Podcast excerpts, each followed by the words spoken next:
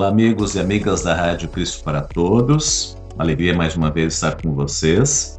Eu quero compartilhar com vocês o meu artigo que saiu no jornal de Novo Hamburgo, jornal NH, no último dia 22 de março, terça-feira, portanto. E o tema: A Bíblia e as Armas. Num estádio lotado de gente fanatizada, Putin citou a Bíblia para defender a invasão na Ucrânia. Ninguém tem mais amor pelos seus amigos do que aquele que dá a sua vida por eles.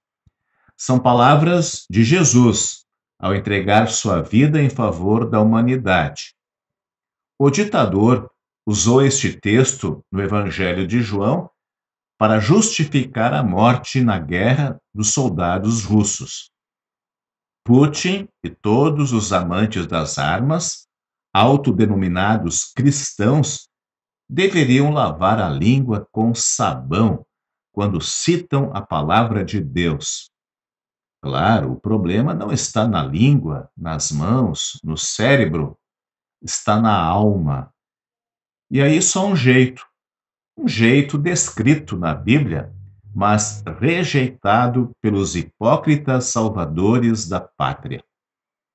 A invocação mentirosa deste homem armado até os dentes lembra a oração numa igreja de Curitiba.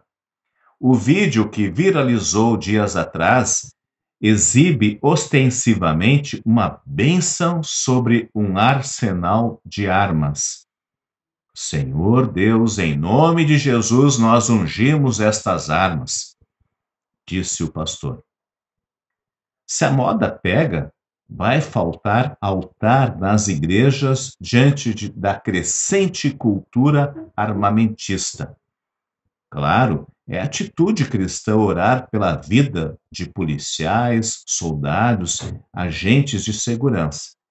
Mas a propagada guerra santa não tem nada de santa. É diabólica. Aliás, foi o próprio diabo que usou a Bíblia na batalha de Jesus no deserto. O Filho de Deus calou a boca do anjo maligno com o mesmo livro. Bem-aventurados os pacificadores, lembrou o Salvador, porque serão chamados filhos de Deus. E Salomão alertou que a sabedoria vale mais do que armas de guerra. Eclesiastes 9, versículo 18. O problema é que está faltando gente sábia nos governos deste mundo. Este é meu artigo, né, no, nesse jornal, mas com isso, a gente tem que lembrar sempre de que Deus tem um propósito na vida de nós cristãos e na igreja, de nós entrarmos na batalha que é espiritual. E nós, como cristãos, bem sabemos que somos pacificadores. Essa cultura das armas no mundo e também em nosso país, até na mentalidade de muitos cristãos, ela traz um enorme prejuízo naquilo que é objetivo do Evangelho, o objetivo da igreja e também dos cristãos. Que possamos entender isto e levar o amor ao mundo e não o ódio através das armas. A todos, né, a bênção de Deus e até, até mais.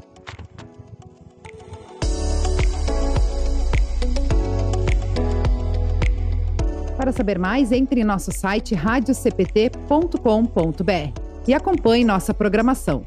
Siga e curta nossos canais no youtube.com.br, facebook.com.br e o nosso podcast no SoundCloud e Spotify.